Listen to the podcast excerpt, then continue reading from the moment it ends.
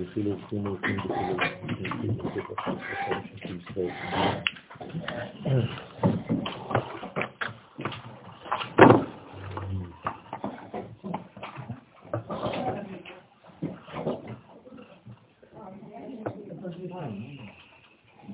אנחנו מדברים על אה, ייחוד. בקריאת שמה אנחנו צריכים לכוון קודם שיעלו זון מן באבא ואימא, צריך לכוון לייחד את זון עצמם. זאת אומרת, אח ודלת של אחד. בשמה ישראל השם אלוהינו השם אחד יש אח שהוא זעיר אנפין לבדו, והדלת, הנה הדלת נקראת מלכות, נוקבה. זאת אומרת שאנחנו צריכים לייחד בקריאת שמה, לחבר את האח עם הדלת, לאחות אותם, כן? ורק בצורה כזאת אפשר להעלות אותם לזיווג אבא ואמא. אם הם בעצמם לא מאוחדים, אז הם לא יכולים לפעול לעליית מן, וכמובן שלא יהיה זיווג באבא ואמא חז ושלום לצורך הבניין של העולמות. יש תמיד זיווג בין אבא ואמא, אבל זה לא לנשמות חדשות, זה פשוט לחיות מינימלית של העולם. את זה כמובן שצריך, אבל זה לא מספיק. אנחנו רוצים בסייעתא דשמיא להעלות זון, זון למעלה, כדי שיהיה חיבור למדרגות חדשות של שפע, של ברכה, של הולדות. וזה אי אפשר לעשות אם אין חיבור, אם אין אהבה. לחבר כאן למטה בן זון, זאת אומרת לייחד את קודשא בריחו בכנסת ישראל. זאת הכוונה המינימלית, הגדולה. וברגע שאתה מחבר באהבה אח ודלת, כן, אנחנו בעצם מעלים את האהבה הזאת, זה כמו עדים, ועד יעלה מן הארץ, כן, והשקע את כל פני האדמה. ואז יש אור חוזר, האמת שזה האור הישר, אור חוזר זה תמיד ממטה למעלה, אור ישר זה ממעלה למטה, אז האור הישר, כן, יורד לעולמנו. כמובן שכל הביטויים האלה עולה ויורד, אין שום שינוי מקום, אין עלייה ואין ירידה, הכל ביטויים של אה, בני אדם כדי לבטא את התשוקה. והירידה היא בעצם גילוי, ולא שינוי מקום. דבר אחר, אנחנו בקטע למטה. פירוש אחר על מה שכתוב, נשאו נהרות קולם, מה שכתוב פעם בלשון רבים, דת רן זימנין דמייחדים ישראל לקודשא בריחו. למה כתוב נשאו נערות קולם? כמה קולות יש? מינימום שניים.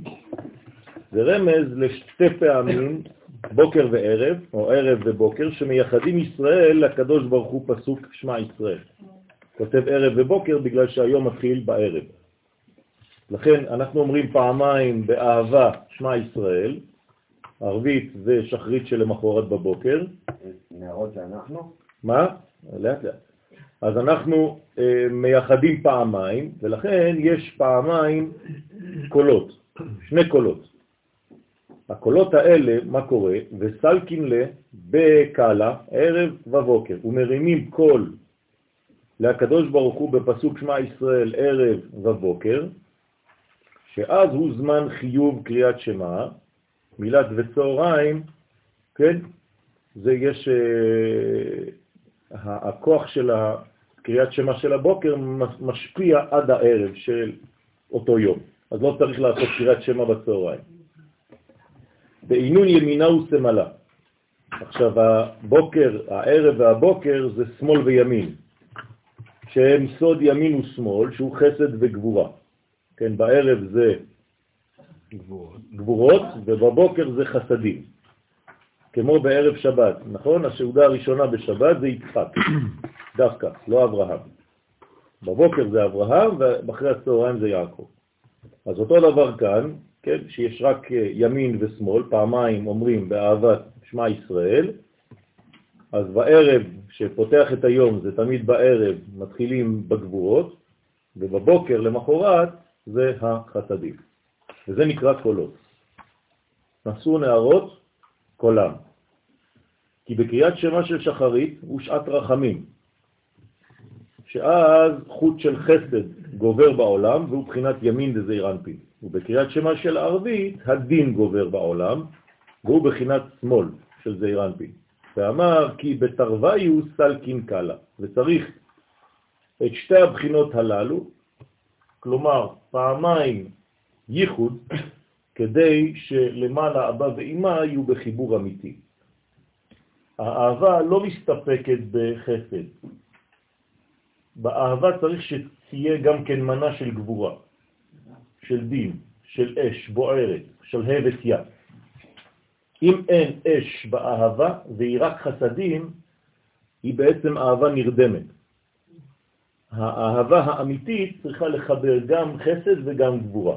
זאת אומרת, היא צריכה להיות במידת הרחמים, שזה בעצם השילוב בין שתי המדרגות. לכן בתרוויו סלקין, קלה. רק בשתי הקולות האלה, בשתי הקריאות האלה, זה עולה. דאי הוא עמודה דאמצעיתה, כלומר כל העליות חייבות להיות בקו האמצעי.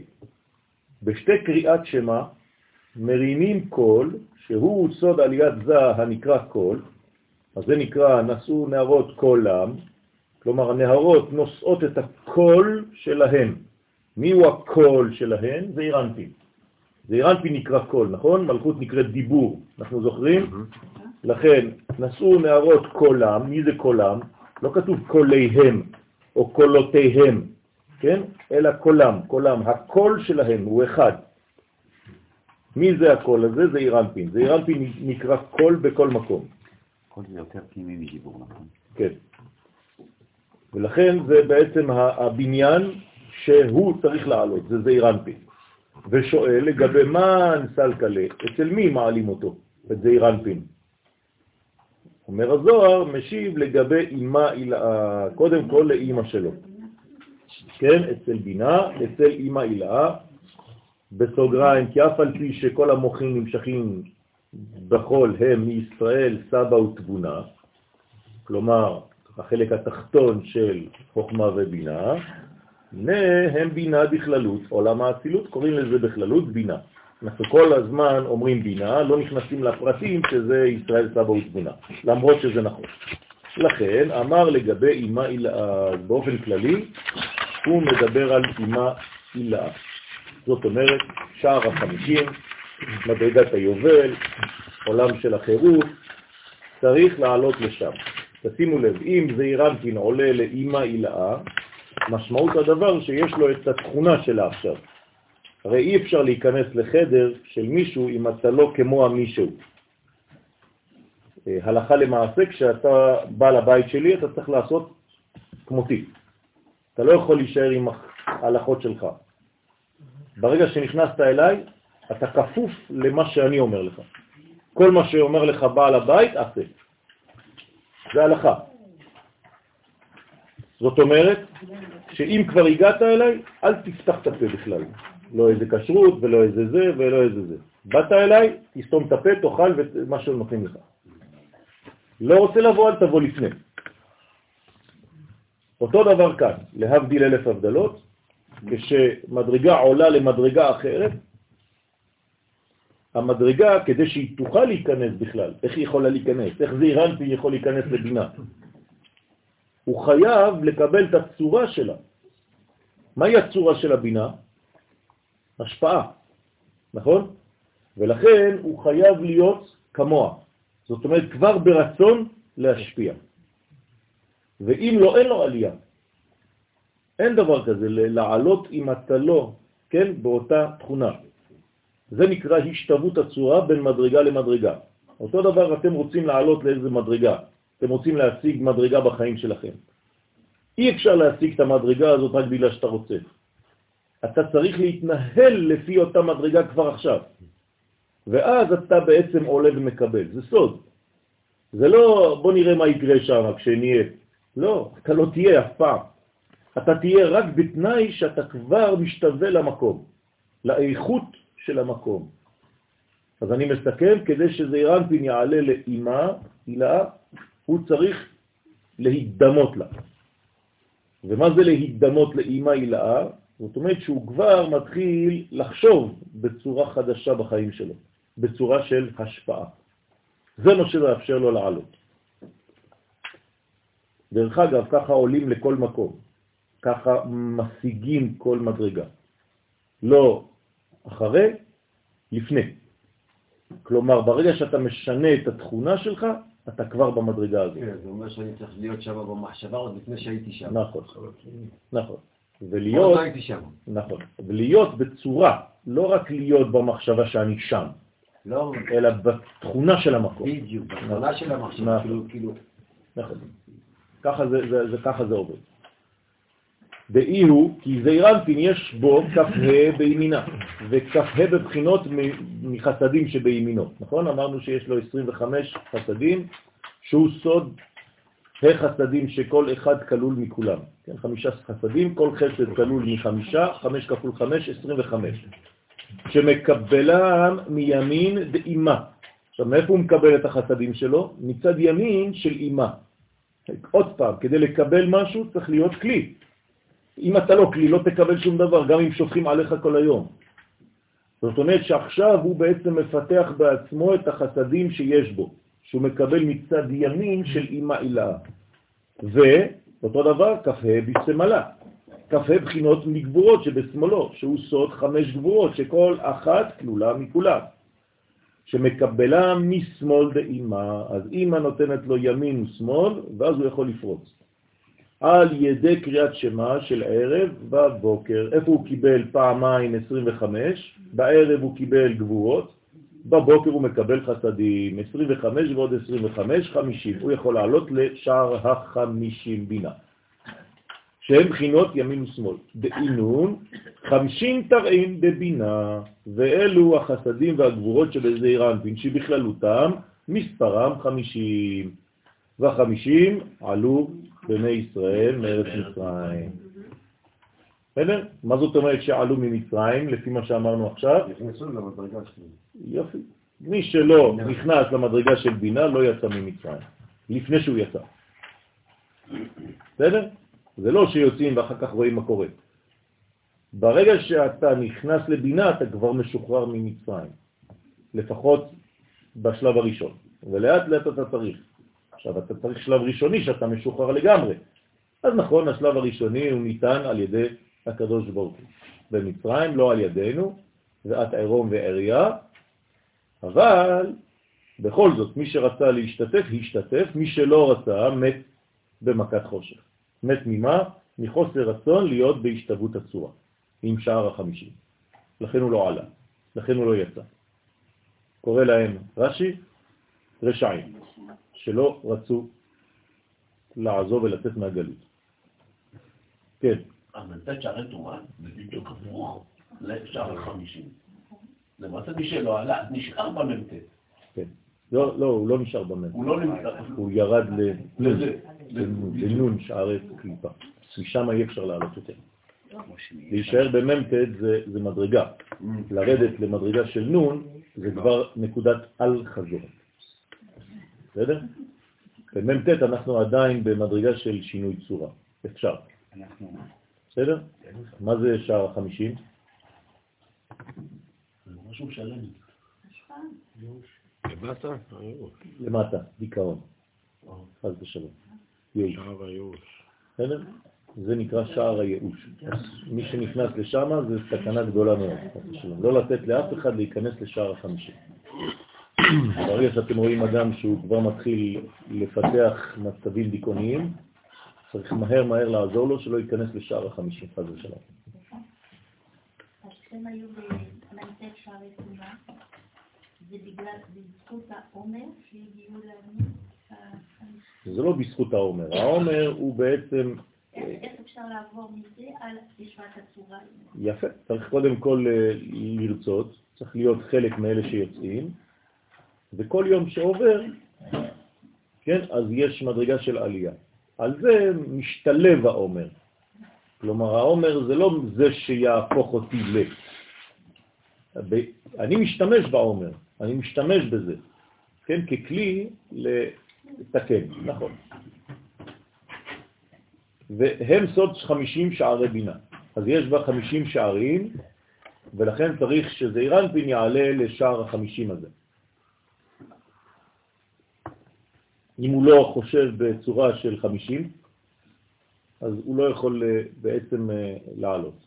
וזה שכתוב, נשאו נהרות כולם, כי נהרות הם 50 שערי בינה. הנה הנהרות. בסדר? מה זה הנהרות? 50 השערים, עוזי. כן. בסדר? זה נקרא 50 שערים, נקראים נהרות. למה הם נקראים נהרות? מה זה נהרות? אש ומים. כלומר, מצד אחד נהור זה אש, מצד אחד נהר זה מים. אז בעצם זה מדרגה שנקראת אש ומים. בסדר? יש בה גם אש וגם מים. נהור. כשהם נשאו את קולם, אז את מי הם נשאו? זה אירנפין נקרא הקול שלהם, נכון? אז הם הרימו אותו, נשאו נהרות, כלומר החמישים שערים של הבינה, משכו, שאבו, הרימו את זעירנטים, על ידי שתי פעמים שמייחדים ישראל לקדוש ברוך הוא. זאת אומרת, לא זעירנטין עולה, אלא הבינה מושכת אותו כלפי מעלה, אם הוא מסוגל להיות שלה, על ידי פעמיים תשוקה של עם ישראל למטה. כלומר, מי זה זעירנטין בקבלה? הקדוש ברוך הוא, והוא נקרא קול. מי נותן לו לעלות? עם ישראל למטה. אנחנו על ידי קריאת שמה למטה, פעמיים, נותנים אפשרות לקדוש ברוך הוא לעלות למדרגה שונה מהמדרגה שהוא בהנהגת המשפט בדרך כלל. הוא עולה להנהגה עליונה יותר של השפעה, ובמרכאות כשהוא חוזר עלינו, הוא חוזר עלינו בטוב. בסדר? בזכות קריאת שמה שאנחנו אומרים בכוונה. לכן זה שמייחדים ישראל לקדוש ברוך הוא בקריאת שמה של ארדית ושל שחרית. כמה חשוב לייחד לפחות במילה, כן, בפסוק הראשון, שמע ישראל השם אלוהינו השם אחד. חשוב מאוד. לפי ההלכה, מי שלא מכוון בזה צריך לחזור. אבל דיברנו על זה שבקריאת שמע, בשמע ישראל אנחנו צריכים גם לבוא למשהו שמיים ועל זה שזה הנשק שלנו לאותו יום. נכון, נכון, שם זה כבר בפרטים. משפט קצר, זה משפט קצר להרבה נכון, נכון, נכון. ככל שהדברים הם קטנים בחומר, הם גדולים יותר באנרגיה. נכון? זה נקרא היי טכנולוגי. לכן האות שיש בה הכי הרבה אנרגיה זה היוק. אתה אמרת שאתה קטן. אז יש שם פחות חומר, הרבה אנרגיה. אנשים קטנים, יש בהם הרבה אנרגיה. אתה רואה, היפר. הייחוד הראשון זה רחוק מעל הבינה, אבל באחד זה ולמלכו? כן, כן. זה, זה הפרטים שהוא דיבר עליהם, בלי להיכנס נכון. ואמר כי חמישים שערי בינה, כרען לבהון, קוראים את זעירנפין לעלות. כלומר, הם, השערים האלה מזמינים אותו. הוא עובר דרכם, הוא חייב לעבור חמישים שערים. כלומר, זעירנפין כשהוא עולה, הוא עובר חמישים שערים, בכל שער ושער יש שומר. וכל פעם הוא עובר טסט, לדעת אם הוא מתאים לעולם שעכשיו הוא הולך אליו. אז כדי לעלות לבינה, זה לא עליתי לבינה, כן? יש לך חמישים שערים לעבור. כל שער ושער הוא משער בצורה מחודשת את כל הקומה שלך. אתה עובר טסט, לא מגיעים לשום מקום אם אין לך את התכונה של הדבר. לכן, קוראים את זה אירנפין לעלות בהם בסוד מן. עכשיו, מה התכונה הכללית שמאפשרת לו לעלות? זמן. מים נוקבים. כן, הוא חייב לבוא עם צד של נקבה שמשתוקקת לקבל, רצון לקבל. דנחית לגבי צדיק וצדק, כדי שירד להשפיע, כן, כל זה, כל העלייה הזאת זה לצורך ירידה, חזרה, לצורך השפעה. למי? אל צדיק וצדק שהם יסוד ומלכות.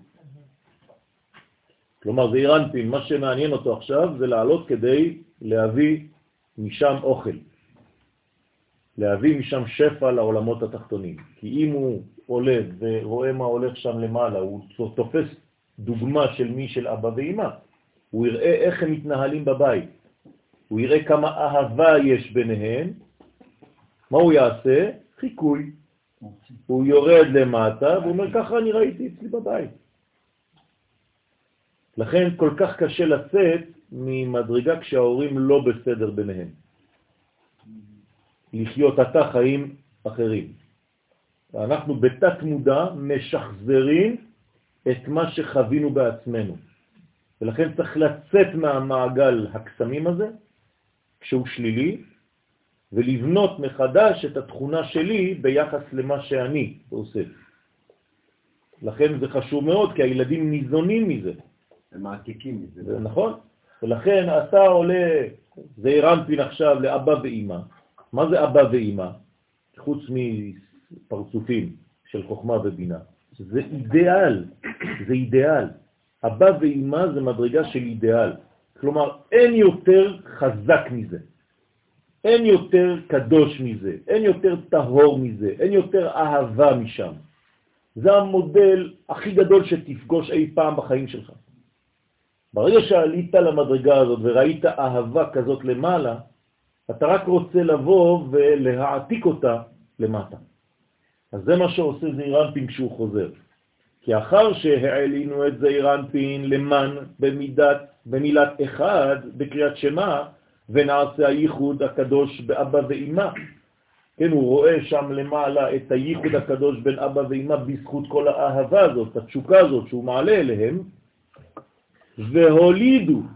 עכשיו, כשאבא ואימא מתחברים, זה לא סתם חיבור. אמרתי לכם, לא סתם לחיות העולמות. לחיות העולמות הם לא צריכים את העלייה הזאת. זה המינימום, הם מחיים את העולם. זה אבא, אבא ואימא שלך נותנים לך כל יום לאכול. נכון? בלי שתעשה משהו. אני לא מדבר על זה, אני מדבר עכשיו על ייחוד של הולדה. ברגע שזעירנפין מביא להם את העלייה הזאת של התשוקה, שהילד או הילדה שלך באים ומדברים איתך בצורה אחרת של אהבה, אתה רואה שהם מבקשים ממך, אבל באהבה רוצים לראות שתלמד אותם משהו, אז אתה מתעורר להוליד דברים חדשים יותר, לא סתם לתת להם אוכל. אז זה מה שקורה אצל אבא ואמא, הם מולידים את המוחים הקדושים. זה נקרא להוליד מוחים קדושים. זאת אומרת, מהזיווג שקורה ביניהם למעלה, נולדות בעצם מדרגות חדשות של מוחים. חוכמה חדשה בעולם, בינה חדשה בעולם, אתה מבין יותר דברים, אתה רואה יותר דברים, ההשגות שלך יותר גדולות, עד שאתה מגיע למה שאתה באמת, למי שאתה באמת. נבואה. הרב, סליחה, לא הבנתי מה התפקיד של המן. המן זה להעלות אה, תשוקה, להעלות רצון. נגיד שהילדים שלך, כן, באים אליך ואל אימא ואומרים להם, אבא ואימא, אנחנו אוהבים אתכם, תלמדו אותנו משהו. מה אתה עושה? אתה מתפנה, נכון? אבל אם הוא לא אומר לך, לא מדבר איתך, הוא סתם חי, אתה נותן לו אוכל כל יום, אבל זה קשר כזה חלש. אבל ברגע שהוא בא והוא מחבק אותך ואומר לך, אבא, תספר לי סיפור, משהו כזה, פתאום אתה מתעורר בדברים חדשים. אז עליית מן זה כאילו צורה מחודשת של זעירנפין שעולה כדי לבקש משהו, הוא דורש משהו מההורים שלו, הוא יודע שהם זה אלה שמשפיעים לו. בסדר? אז העליית מן זה מים נוקבי, מים מהנקבה, מהצד הנוקבי שבי, והצד הנוקבי שבי הוא מלשון נקב, נקב זה חור, שכל הזמן רוצה לקבל. ברגע שאתה יודע שאני רוצה לקבל, אז אתה נותן לי. דוגמה אחרת, תלמידים באים, לפי הפנים של התלמידים, הרב יכול להוציא חידושים או לא. למה? אם אני רואה תשוקה בתלמידים, אז יש לי חשק להשפיע. אם אני רואה שהתלמידים נרדמים, סתם יושבים פה, אז אין רצון, אז אתה מעביר דברים ככה בצורה כזאת. אבל אם אתה רואה ככה כן, תמיד זה, בישיבות אתה רואה את, ה, את, ה, את התשוקה של התלמידים, הם כל הזמן ככה, מסתכלים על הרב, וכולם ככה, כן, באינטנסיביות, אף אחד לא נרדם. אין, אין ילדים נרדמים בישיבות, זה לא קורה. למה? זה אנשים שכבר מתוכנתים ללימוד. אז הם כולם ככה, כולם מסתכלים על הרב בלי הפסק, עם אינטנסיביות כזאת. אז הרב, כל הזמן שעושים לו ככה, זה תן, תן, תן. אז זה שואב אותו. כן. אז לכן צריך לכוון להמשיכם למטה, ליסוד ולמלכות. זאת אומרת, הכל עניין של איך אתה ניגש. אישה שרוצה לקבל, בעלה נותן לה. אישה שמופיעה כמו ג'בר, הבעל נסגר. ככה זה עובד. כן? לכן צריך לכוון להמשיכם למטה, ליסוד ולמלכות הנקראים צדיק וצדק. כן? היסוד נקרא צדיק, למטה יסוד, צדיק, ומלכות צדק. ואי הוא דח, כי היסוד נקרא דח, כן, אתם זוכרים מקולות דוח ים, מקולות מים רבים, אז זה, היסוד נקרא דח, על שם קבלתו את החמישה חסדים, שכל אחד כלול מחמישה, רק שורשם נשאר באימא. מה זאת אומרת שהשורש נשאר באימא? כשאבא ואימא נותנים לו דברים, זה לא שהם נעתקים, פתאום אין לאבא ואימא. כן, נתנו לו. אין דבר כזה. גם כשאני מספר סיפור לבן שלי, הסיפור לא הלך ממני, הוא נשאר אצלי. בסדר? אז כשאבא ואמא נותנים משהו לזעיר אנפין, אל תחשבו שחסר עכשיו משהו שם. אין העדר ברוחניות, אין דברים כאלה.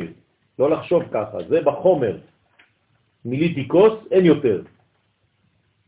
אבל זה לא ככה ברוחניות.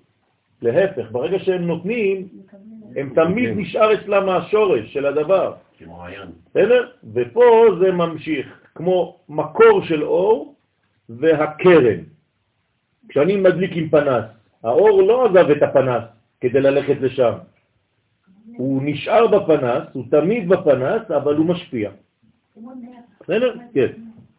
אז לכן רק שורשם נשאר באימא, אז השורש נשאר תמיד באימא. אימא לא מתרוקנת מאורותיה. הרי יש לו כ"ד בחינות של חסדים, והוא עומד בשוק הימינה, בשוק הימין שהוא הנצח, והיא קדה, כן, חד ה', הוא דח, זה קד, והיא ה', והמלכות הנקראת קדה, אתם זוכרים, וקדה על שכמה, על שם קבלתה את חמש הגבורות, שכל אחת כלולה מחמש, רק שורשה נשארו באימא. אז אותו דבר, גם הוא מקבל וזה נשאר באימא, גם היא מקבלת ואת הגבורות וזה נשאר באימא. הרי יש, יש לה כ"ד בחינות של גבורות. אז היא, המלכות, מקבלת את מה שהיא צריכה לקבל, גבורות, וזעיר אנפין מקבל את מה שהוא צריך לקבל, חסדים. ועוד ה' של קדה היא ה' האחרונה בשם הוויה שבמלכות. כן, לכן קוראים לה קד ה' קדה. והיא לוקחתה על שכמה. למה היא צריכה לקחת את הדברים האלה על השכם? היינו בדעתה כי הדעת עומד בין תרי כתפן דילה. זאת אומרת, על השכם זה לא סתם איזו תנועה יפה ככה, שהיא לוקחת את הכד שלה ככה, אלא שבעצם היא לוקחת את זה למקום של הקומה ששם נמצאת הדעת. אתם זוכרים שאימא, כשהיא נכנסת בה, כן, אז הדעת נמצאת שם על שכמה.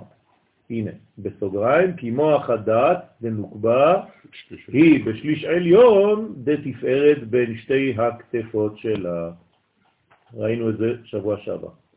והיא עומדת בשוקה הסמלה, כלומר המלכות עכשיו היא בשוק השמאל, שהוא ההוד, כלומר זעירנפין עמד בצד ימין, לעומתו עומדת המלכות בצד שמאל, בעינון תרי סמכי קשות, כי הנצח וההוד הם שני עמודים של התפארת של האמת, הנקראת אמת.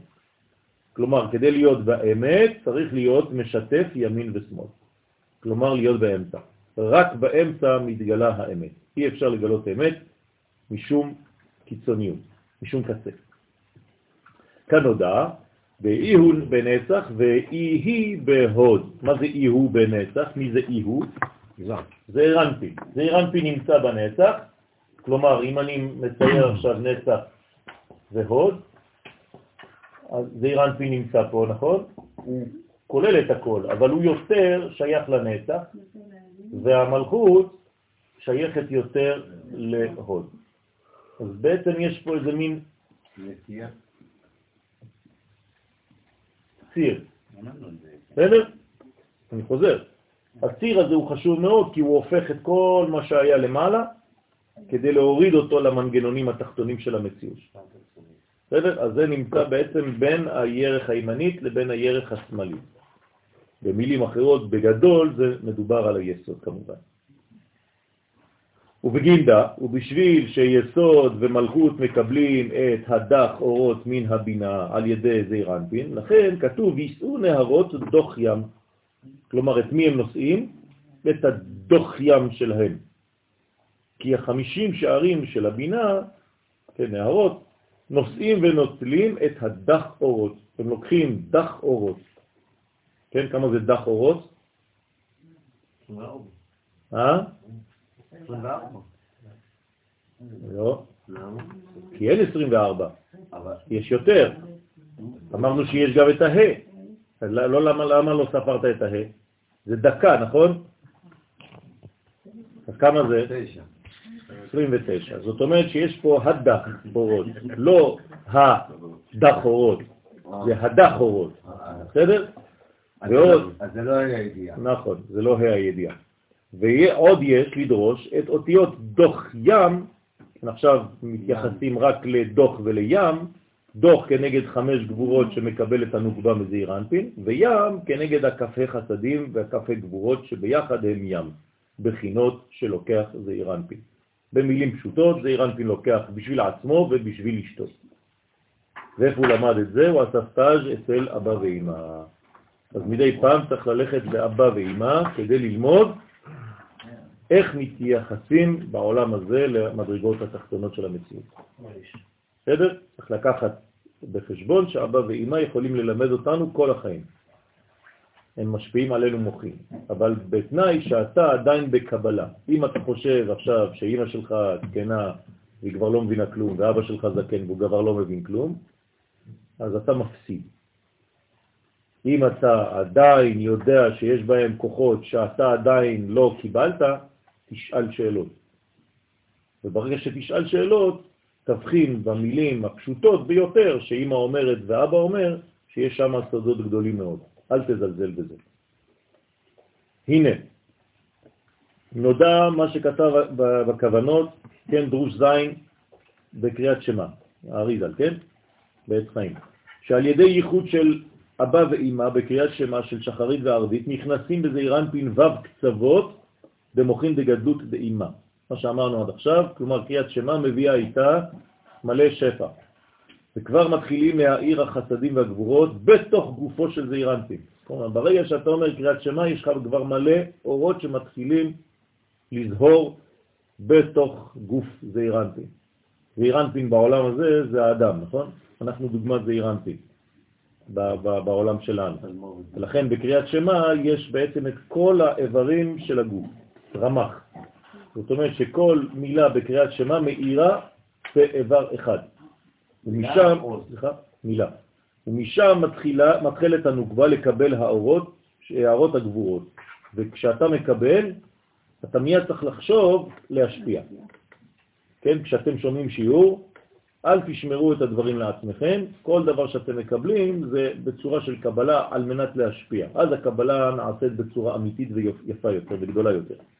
והנה, כלל הדברים של קבלת הנוגבה, את החסדים ואת הגבורות, כי בייחוד של ברוך שם היא מתחילה לקבל את הערת החסדים והגבורות. כלומר, מתי המלכות מקבלת? ברוך שם, כבוד מלכותו. כל המילים שיש שם זה המלכות.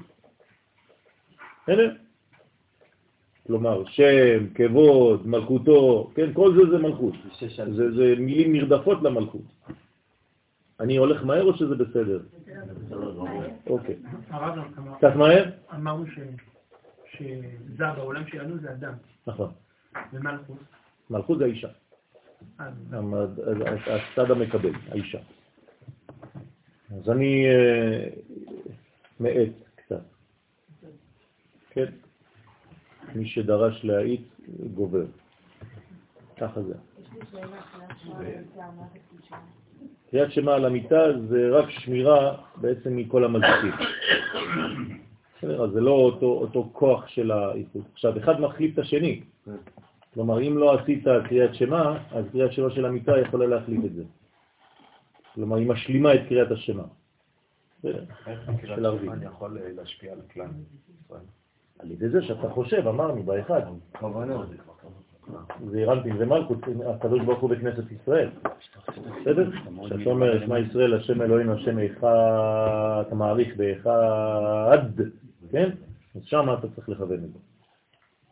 והם הלבושים של חסדים וגבורות, שהם עשרה שמות אקיה בסוד ציקי גדרה. ציקי גדרה, מה זה ציקי גדרה? מה זה ציקי? אבן. אה? מה זה? מה זה המושג הזה, ציקי גדרה?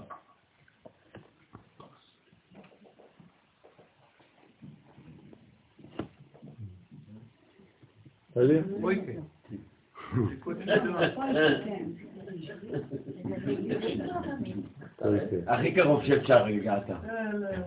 בצרפתית? לפחות היה לו תשובה, זה. אין אין פה יקה בתורה. בלגן שלם זה. מה? לא הבנתי. יפה. זה הגבולות. שוליים. זה הציקי גדרה. זאת אומרת שם אקיה הוא בעצם בגבול.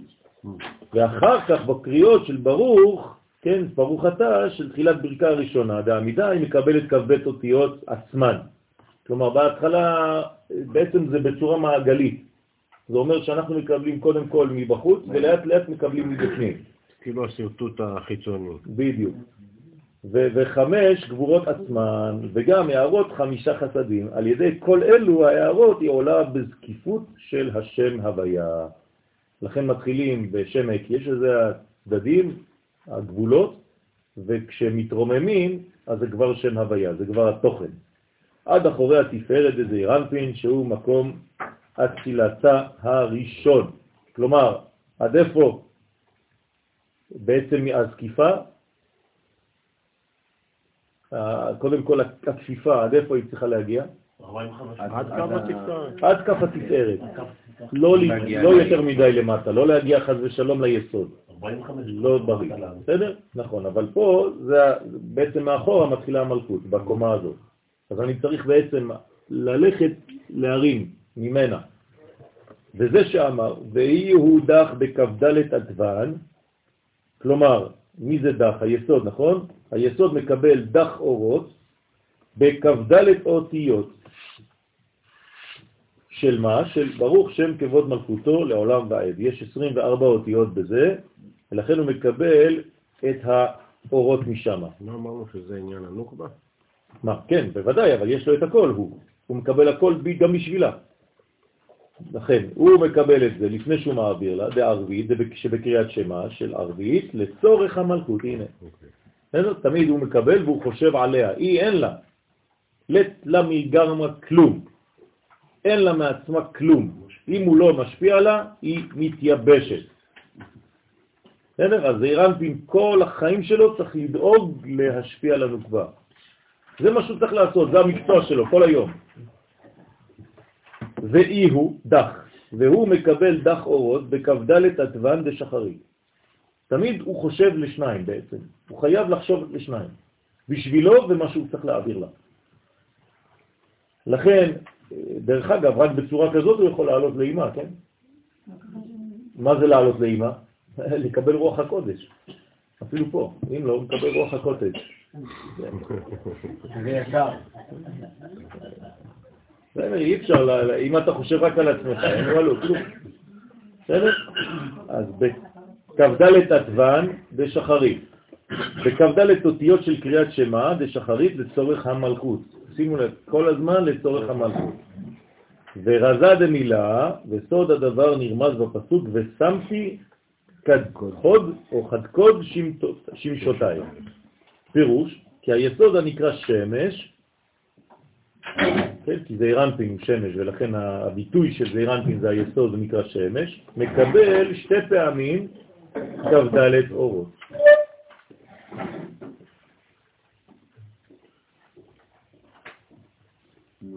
בסדר? מה זה אומר? מה, זאת אומרת? השמש בעצם מקבלת ממה? השמש, השמש. מאיפה היא מקבלת? ממדרגה שהיא יותר גבוהה ממנה, נכון? לא. בוודאי מאמא, מאבא ואמא. לכן השמש היא בעצם מאירה, אבל יש לה מעליה מישהו.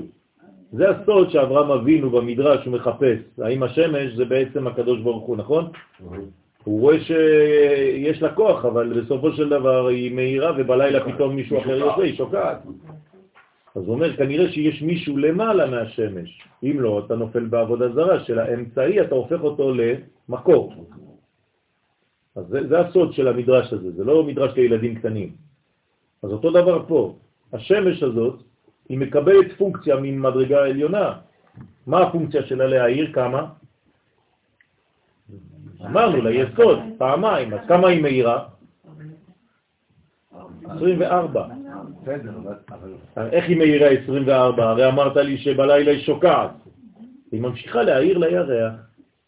אם לא, אתה לא רואה את הירח בלילה. השמש מאירה לירח. זאת אומרת שיש לה בעצם הערה של קד שעות, 24 שעות. כל הזמן היא מאירה. בסדר? אבל אנחנו רואים את זה דרך הכוכבים. הירח. כוכבים זה עוד משהו אחר. אה, מה? פעמיים עשרים. נכון, חד קוד, זאת אומרת שיש בעצם 24 שהוא מקבל פעמיים בשבילו ובשבילה. בסדר? זה כמו 24 בשבילו, 24 בשבילה. ואי היא כדה בתרוויו והמלכות מקבלת כד אורות, כן, 24 אורות, האלו מן היסוד. בשתי פעמים, כשזה מגיע לעולמנו, זה מתורגם ל-24 שעות. בסדר? בשתי פעמים ברוך שם. ועל זה נאמר, ועל ישוב דח נכלם. על המלכות שהיא שם אדני, הנרמז בראשי תיבות נאמר, כי כשהיא מקבלת את הכד אורות מיסוד, אינה מתביישת, גם לא מתייבשת, כן? שכן דרך המלכות לקבל אורותיה על ידו. כלומר, זה לא בושה לאישה לקבל מבעלה, אין לה בושה מזה. אם האישה מתביישת כשהבעל נותן לה, יש בעיה בזוגיות. זה, זה הבניין, האישה צריכה להיות מקבלת מאישה, מהגבר שלה. הוא ממשיך ואומר, וצריך גדלה אשתמה קלה בהאודך. עכשיו פה צריך להיזהר, פה זה למטה. צריך שלא יישמע קולו, שאומר ברוך שם כבוד מלכותו. לא צריך לשמוע את הקול שלנו, שיש בו דח אותיות, כן? למה לא צריך לשמוע את הקול? מה, מה הקשר לשמוע או לא לשמוע? כי כשהמלכות מקבלת את חמש הגבורות בסוד דח שיש בהם אחיזת החיצונים, אז צריך לומר בלחש, שלא ירגישו בהם החיצונים. זה כמו זיווג, נכון? זיווג לא עושים בחוץ. זה מאוד מאוד אינטימי, מאוד דיסקרטי. אז גם כן הברוך שם כבוד מלכותו, צריך לומר את זה בלחש, שלא תהיה אחיזה לחיצונים. רק בני- בניית שפתיים. מה? רק בניית שפתיים. כן, רק בעקימת אה. שפתיים. עכשיו, הדבר הזה הוא חשוב מאוד כי כל מדרגה של ייחוד היא מולידה קנאים. מדרגות חיצוניות שרוצות את הדבר הזה גם. אז צריך מאוד מאוד להיזהר כשיש מדרגות של חיבור כזה, לעשות את זה באופן הכי דיסקרטי שיכול להיות.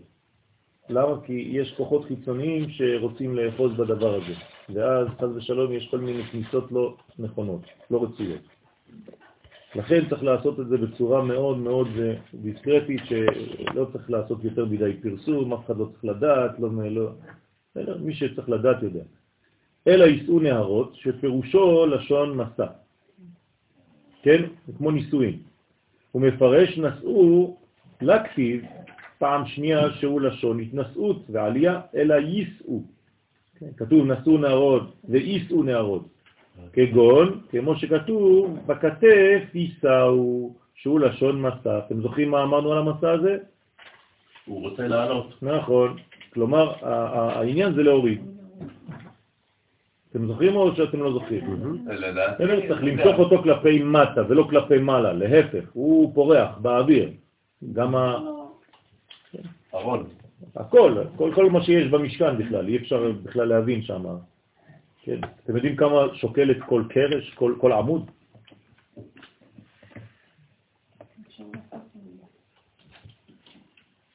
אה? כמה שוקל עמוד אחד? אתם יודעים מה העובי של העמוד הזה? מה הגובה שלו? כמה עמודים יש במשכן? זה הכל, הכל, הכל בשתי עגלות. נו באמת. כן, זה בדיחה. אז באמת יש שם מלא מלא מלא סודות, מלא ניסים, כל שנייה שם, אפילו במסע עצמו. אז מה זה בצד? מה זה? להעלות או להוריד? זה להחזיק. זה להחזיק, שלא יעוף ושלא ירד יותר מדי נמוך שלא צריך לרדת. כי הם נושאים ונוטלים את כ"ד אורות בחשאי. לכן צריך להיות ממש בשקט. זה לא שהלוויים שהם נושאים את זה, הם, הם מדברים. אהלן, מה עשית היום בבוקר, והם תופסים את זה ככה והולכים. אין דבר כזה. זה חמש שנים של לימוד, רבותיי, רק כדי לדעת איך מרימים את זה. זה דוקטורט.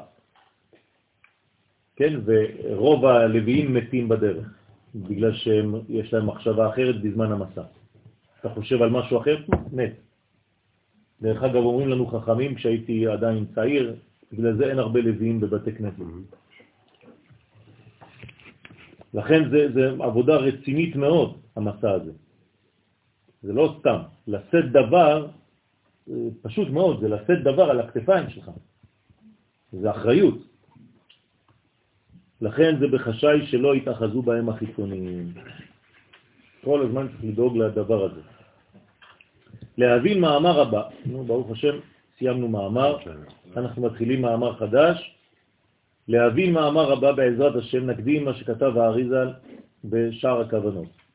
זכותו תגן עלינו אמן.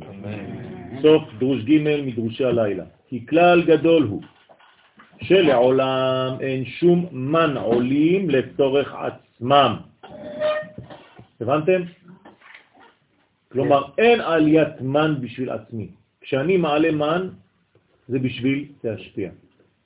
זה נקרא עליית מן. אם לא, אין עלייה בכלל. הבנתם מה זה אומר? עלייה זה רק לצורך השפעה. כלומר, כשרואים שאתה בעצם גדלת, אתה, הרצון שלך, העניין שלך בחיים זה להשפיע, נותנים לך לעלות. אתה גדל כשאתה מתחיל לרצות להשפיע. זה מה שזה אומר. אפשר להגיד פה שאין מגיע אלא לצורך ירידה. נכון, צריך הורדה, נכון. הולכה, השפעה, גילוי. לכן, זה הכלל, אין שום מן עולים, תרשמו לכם את זה טוב טוב, האריזל אומר את זה, חוק, אין שום מן עולים לצורך עצמם, אלא לצורך זולתם. בסדר? תמיד מחשבה של השפעה. ולכן, כאשר זון, שניהם צריכים לקבל מוחין, אז צריכים שניהם לעלות בסוד מן, זעיר אנפין לצורך הנוקבה, והנוקבה לצורך זעיר אנפין. זאת אומרת, מתי אפשר להתחבר? כשכל אחד דואג לשני. זה הסוד. אם אתה דואג לעצמך, אין עלייה. זה פירוד. כן. זה לא רק שזה פירוד, פשוט אתה לא בכלי שיכול לקבל. כלומר, משפיעים רק למי שמשפיע. מעגל, זה מעגל. נכון? למי מלווים כסף בבנק? שכבר יש לו. זה, הכלל של החיים. אתה בהשפעה, ייתנו לך. אתה רק בקבלה, אבל אתה גורם לעצמך מחסור. יש עוד מצב של השפעה שהיא מעבירה את זה הלאה לילדים. זה אותו דבר, ברגע שהוא חושב עליה, הוא, הוא כבר חושב, זה המדרגה הבאה בשבילו, זה כבר מספיק. אז הוא העביר אליה. הוא כבר אליה, זה כבר אומר שזה הולך אחרי זה הלאה. ברגע שהיא חושבת עליו, אז היא גם כן הפכה את הרצון שלה ונתנה לו. בסדר? רבותיי, זה חוק בחיים, במציאות. אם אתם עושים משהו, לא חשוב איך, באיזה תחום, לא חשוב מה. אני לומד תורה. בשביל מה? בשביל עצמי או בשביל להעביר לחברים? אם אני לומד בשביל עצמי, התורה שאקבל היא תהיה מצומצמת. אם כל רגע שאני לומד זה רק איך להעביר את זה, הקבלה שלי כבר שונה. כי זה קבלה לצורך השפעה. רק באופן כזה אני יכול לקבל מוחים. אני יכול לדרוש במרכאות, לעלות מן מהקדוש ברוך הוא, תן לי. כי הוא שואל אותי במרכאות, בשביל מה? בשביל מי? אם אני אומר לו זה בשבילי, אומר לי בסדר, אז שב בשקט. מספיק לך זה. מספיק לך מה שאני אתן לך. האם אתה אומר לו, אבל אני רוצה להשפיע, הקדוש ברוך הוא, אני רוצה לגלות את אורך בעולם. אה, אתה צינור, בסדר, אז אני מעביר דרכך את הרצון. בגלל זה קשה לאדם ללמוד קבלה אם הוא לא נשוי. נכון, כי הוא לא יודע להשפיע. הוא לא למד להשפיע. אה, אני ארגיע אותך, יש גם אנשים שנשואים שלא יודעים. אבל זה, זה עוד אה, דבר אחר, כן? בסדר? אז צריך, זה נכון מה שאתה אומר, הגילוי הזה מופיע כשאתה מתחיל לחשוב בכפול. אתה כבר לא חושב רק על עצמך. וזה שאמר, דרך אגב, אמרו לך שאתה ואשתך זיווג אה, של אח ואחות? הם לא אמרו? אז אני אומר לך. אבל זה מה שצריך להיות גם, כן, נכון? זה הזיווג הכי גבוה שיכול להיות, בלי עין הרע. וזה שאמר, בהאי זימנה, באותו הזמן שהמלכות מקבלת כל הערות של החסדים והגבורות, נאמר ותמלא חדה ותעל. הנה, היא עולה. למה? היא מילאה את חדה. שתתמלא דעתה מהם, מה זה חדה?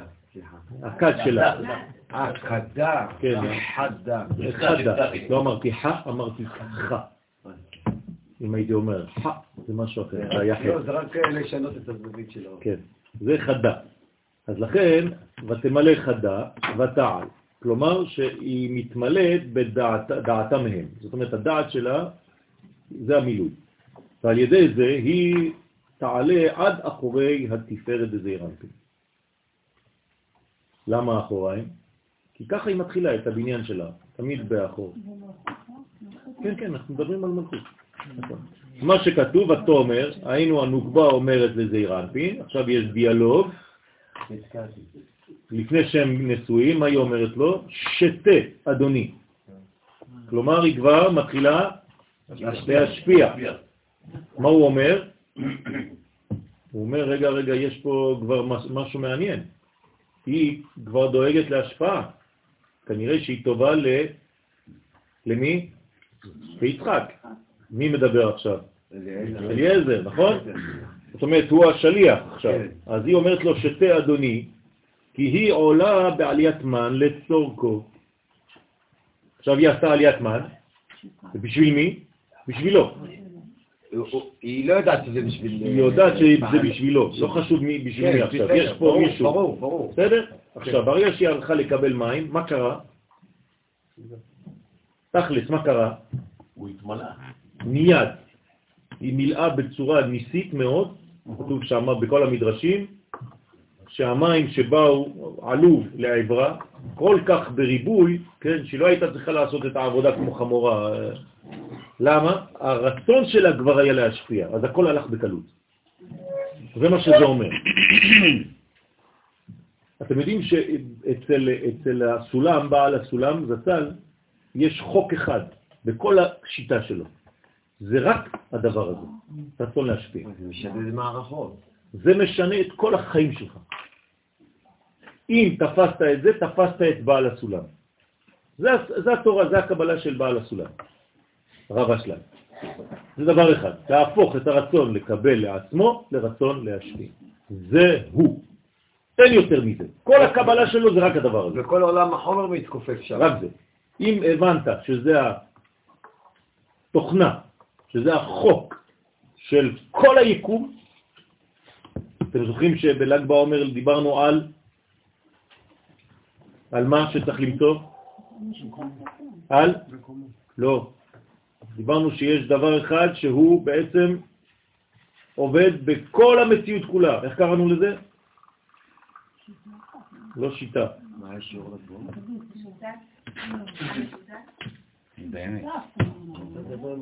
לא. נוסחה. זאת הנוסחה. הנוסחה היא אחת, להפוך מרצון לקבל לרצון להשפיע. מי שמיישם את הנוסחה הזאת, אין יותר גדול מזה בחיים. תדעו לכם. עכשיו, כדי להגיע לזה, יש ארבעה שלבים. וזה מהילדות עד לבגרות. בסדר? רצון לקבל על מנת לקבל, רצון לקבל, אתם זוכרים את כל השלבים. טוב, לא, אותנו, בבקשה. אתם לא זוכרים? רצון לקבל על מנת לקבל, רצון להשפיע על מנת לקבל, רצון להשפיע על מנת להשפיע, ורצון לקבל על מנת להשפיע, שזה הבריא ביותר. כל השאר זה חולאים. מה זה האחרון? לקבל על מנת להשפיע. בסדר? אתה לא מבטל את עצמך, כי הייתם חושבים שהשלישי להשפיע על מנת להשפיע זה הכי טוב, נכון? אבל אתה מת. אתה לא קיים. בסדר, אתה, אתה, אתה לא קיים. אתה צריך לדעת שאתה מקבל. זה צניעות. אם אתה שכחת שאתה בעצמך מקבל בעולם הזה, אתה חושב שאתה הקדוש ברוך הוא, אז בשלישי אתה כבר הקדוש ברוך הוא. אני המשפיע. כן. אל תשכח שאתה מקבל, קודם כל. לא, אתה נולדת מקבל, אתה כבר, יש מישהו שמשפיע, הבורא זה לא אתה, זה מה שזה אומר. אוקיי? אז לכן, היא עולה בעליית מן לצורכו, כדי להמשיך מוכין אליו. אז מה עשתה רבקה? הלכה לקבל מוכין, נכון? בשביל מי? בשביל להשפיע. כן, שם זה בצורה של אה, סיפור. לא חשוב, אנחנו עכשיו מעבר לסיפור, אנחנו מבינים קצת יותר בסייעתא דשמיא מה הסיפור בא ללמד. ועוד כתוב, היא לא רק נותנת לו, גם לגמליך השקט. כלומר, תראו כמה רצון להשפיע יש בה, לא רק לאדם, אלא גם לגמלים. דהיינו להמשיך לזעירן פין את הבב קצוות דגדלות דאימה. עכשיו, שמה מה זה גמלים? לא. זה לא סתם איזה לא שלו? גמל, אלא ו' קצוות דגדלות דאימה. זאת אומרת, זה עוד יותר גבוה. היא המלכות, איך יוצא שהיא משפיעה על זה? פשוט מאוד, היא, היא לא משפיעה, היא הלכה לקבל על מנת לתת לו. זאת אומרת? בוודאי, נכון, אבל מה היא אומרת לו? מה שהזוהר לימד אותנו לפני, שאם הרצון שלה זה שמה, זה מספיק. הרצון שלך, איפה הוא נמצא? כדי להשפיע לה, והיא להשפיע לך, זהו. ככה זה צריך להיבנות. זה לא? זה, זה השתוות הצורה. שהוא סוד המוחים דייניקה דגדלות. וגמליך, היינו מלשון גמולי חלב. אז מה זה גמליך? גמולי חלב, המורה על סוד היניקה. זאת אומרת, היא כבר חושבת על כל השלבים הבאים להשפיע. היא משפיעה בצורה מאוד לארג'ית, כן? רחבה, היא לא קמצנית. ואמר כי אילן אינון רמח תבין, בארבע פרשייה דייחודה דקריאת שמע. אלו החסדים שהם כנגד 248 תיבות של ד' פרשיות של קריאת שמע. יש ארבע פרשיות בקריאת שמע, וזה 248 תיבות בסך הכל, שזה בעצם ההשפעה של כל מה שקורה בקריאת שמע. לכן כל זה היא נותנת. זו אישה שעיניה טובות. 240 זה גם בסדר? כן לכן אין כל גופה צריך בדיקה. ברגע שפגשת אישה כזאת, שהיא לארג'ית כזאת, הכל בשפע היא רוצה לתת, היא לא מתקמצנת, כן? אז אתה יודע שזאת אישה טובה. לא צריך שום דבר, שום בדיקה אחרת. ברגע שהיא סגורה, צרה, יבשה, קשה, כן? כל הדברים האלה זה, זה קושי. זה דברים שסוגרים וצריך להתעלות ולשנות. זה יכול להיות, זה יכול להיות, לא, לא צריך להיות אפילו בטוב פנימי, אני לא מדבר על טוב פנימי, זה יחס, פשוט. של צורת דיבור, של צורת מחשבה, של גישה לחיים, של, של יובש או של שמחה, של חיוך, של הרבה הרבה הרבה השאלה אם אני יכול לש- ללכת לבקש או להביא לה שינוי. לא. אתה צריך פשוט, אתה להשתנות, ואז יש שינוי בכל הקבוצה. זה כמו שחמט, אתה משנה אה, שחקן אחד. כן, אתה תשנה שחקן אחד. אני יכול להגיד את זה כי אני בשיעור. אני פה מלמד בכללות. אבל אם אתה בא לאישה ואתה אומר לה, תשמעי, אני למדתי היום, אז הנה, את יבשה. את זה... החלט, כן, נגמר. אה, אז אתה עוד לא ראית מה זה יבשה, עכשיו אתה תראה מה זה יבשה. עד עכשיו הבור היה ריק, אבל אין בו מים. כן, אנחנו לא צריכים לחנך את בני הזוג. אנחנו לא מחנכים של בני הזוג. בסדר? אנחנו צריכים להשתנות, וזה כמו משחק שחמט, נכון? ברגע שאתה משנה שחקן אחד במשחק, כל המשחק ישתנה. אז אתה תשתנה, עזוב את האחרים. בסדר? בגמרא שלך בעיני בעלה. זאת אומרת, יש לה עיניים שלו, בראייה שלו גם איזה השפעה. כן. תמיד, תמיד זה בעיניים. לא כן, נכון. בגלל שהוא בעצם, האישה רוצה להיות יפה בעיניו. זאת אומרת, מה זה בעיניו? כן, בנשמתו. העיניים זה השורש של החוכמה. זאת אומרת, זה הבניין האמיתי שלה. אבל אם הוא לא מסתכל עליה ביופי כזה, היא מרגישה את זה. היא מרגישה את זה, לכן היא מתייבשת, כי הוא לא מעביר. כן, רוב הדברים עוברים דרך העיניים. כשרוצים אה, לכסות פנים של עבריין, מכסים לו רק את העיניים בעיתון, מספיק. הכל בעיניים. אז בעיניים אפשר לראות את הטוב או את הקושי, או את היובש, את העצבנות, את כל, זה הכל בעיניים. אז לכן צריך עין טובה. כן, זה אחד, מי אמר עין טובה דרך אגב? פרקי אבות. אה, כן, כן, לא, פרקי אבות נכון, אבל מי אמר משם? לא, אה? זה לב טוב. רבי עזר. עזר בן אח זה לב טוב. זה החמישי. זה החמישי. רואה אני את דברי רבי אלעזר מדבריכם, שבכלל דבריו דבריכם. אבל מי אמר עין טובה? רבי שמעון זה הרואה את הנולד. רבי שמעון זה הרואה את הנולד, זה גם כן עיניים, תשימו לב. למה? הם מדברים על חוכמה, ככה זה, זה זוהר. בסדר? אבל בגלל שהזוהר הוא ברמה גבוהה, אז לב טוב יותר כולל. הוא יורד, כן, והשבות אל לבביך. זה לא אומר שהם טועים, כן? חז ושלום, שכולם טועים ורק אחד צדק. לא. פשוט זה אחד שכלל יותר את, את הדברים, כי הוא מוריד אותם גם כן לעולם. לכן, כאן מונה פסוקי שמע ישראל. ו... אז מי אמר? רבי אליעזר. כאן מונה פסוקי שמע ישראל, וברוך שם לפרשה, לפרשה לעצמה.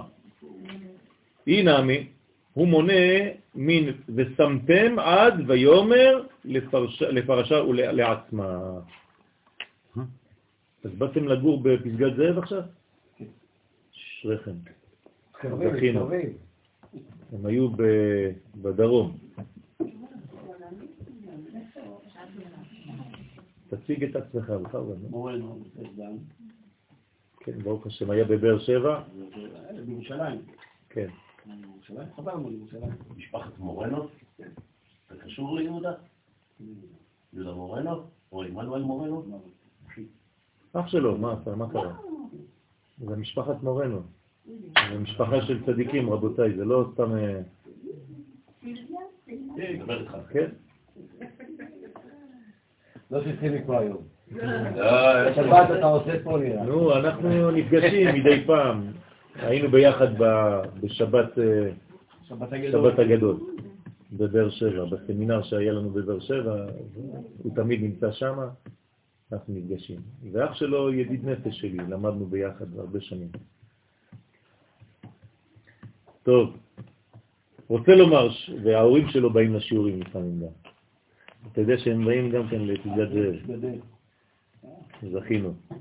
רוצה לומר שעל ידי החסדים נבנים רמ"ח איברים דזול. בקריאת רמ"ח תיבות שיש בקריאת שמע. זאת אומרת שהחסדים נבנים, כן, בונים רמ"ח איברים של זעיר אנפין ונוקבה. שכל החסדים האלה באים ומשפיעים וממלאים את האיברים שלנו בכוחות. כל זה בקריאת שמה. כלומר, אם היינו יודעים לכוון, בגלל שאנחנו לא יודעים לכוון כל איבר ואיבר, אנחנו מכוונים בצורה, מכוונים בצורה כללית לקבל כוח ותוספת עוצמות בקריאת שמה. כן, ויקח פנחס את הרומח בידו. זה מה שהוא לקח. זה נקרא רומח, לקח, אומר לפי הזוהר, לקח את 248 מדרגות של קריאת שמה. זה הרומח. בסדר? זה נקרא רחם. זה אותו דבר. כן, רחם, אותו דבר. זה רחמים. אז הרומח, שאנחנו קוראים לזה כלי נשק, זה בעצם הכלי החזק ביותר שיש. למלא את כל זה. מה? יש עכשיו כלי חדש שקוראים לו רומח. כן? אז יופי. אבל רמ"ח איברים זה אמור להיות רק של זה, לא רמ"ח, אם זה זון, כן. זה 500. כן, נכון, אבל אנחנו קוראים לזה רמ"ח, למה? זה בעצם 500. אז יש 248 ו-200 זה, אז זה רן, פעמיים רן. 250 בכללות. כן, זה נרות שבת. בנרות שבת הנשים צריכות לכוון כשמדליקות את זה. בסדר? פעמיים נר, שזה 500 בסך הכל. 248 איברים של הגבר, 252 איברים של האישה, של הרנב. זה אומר רמ"ח איברים לזון כי זה הוא משפיע על כן, הזכר והזכר. כן, נכון. דפקולהו אינון רמ"ח איברים בכלילן בברית. עכשיו, איפה זה מתחבר כל זה? אתם לא צריכים לחפש את זה בכל הגוף. בברית. כל זה מתחבר בברית. כלומר, הברית של האדם היא רומח, שיש בו את כל הכוחות של כל הגוף. בסדר? דאי הוא צדיק, ולכן בעצם הוא נכנס ראשון. בכל מקום.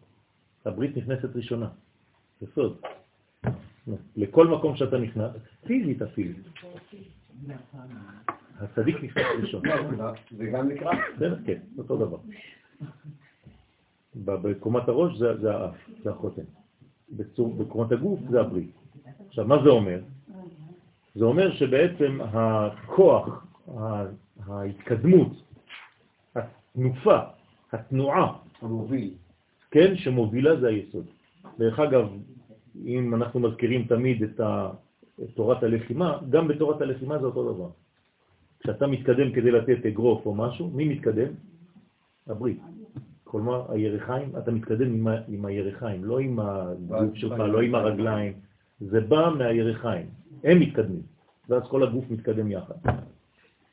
ולכן הצדיק בעצם נכנס ראשון. דאי הוא צדיק, שכולם הם רמח איברים הכלולים בברית, שהוא היסוד. כן, הוא היסוד, תרתי משמע, הוא היסוד המעמיד את כל הבניין.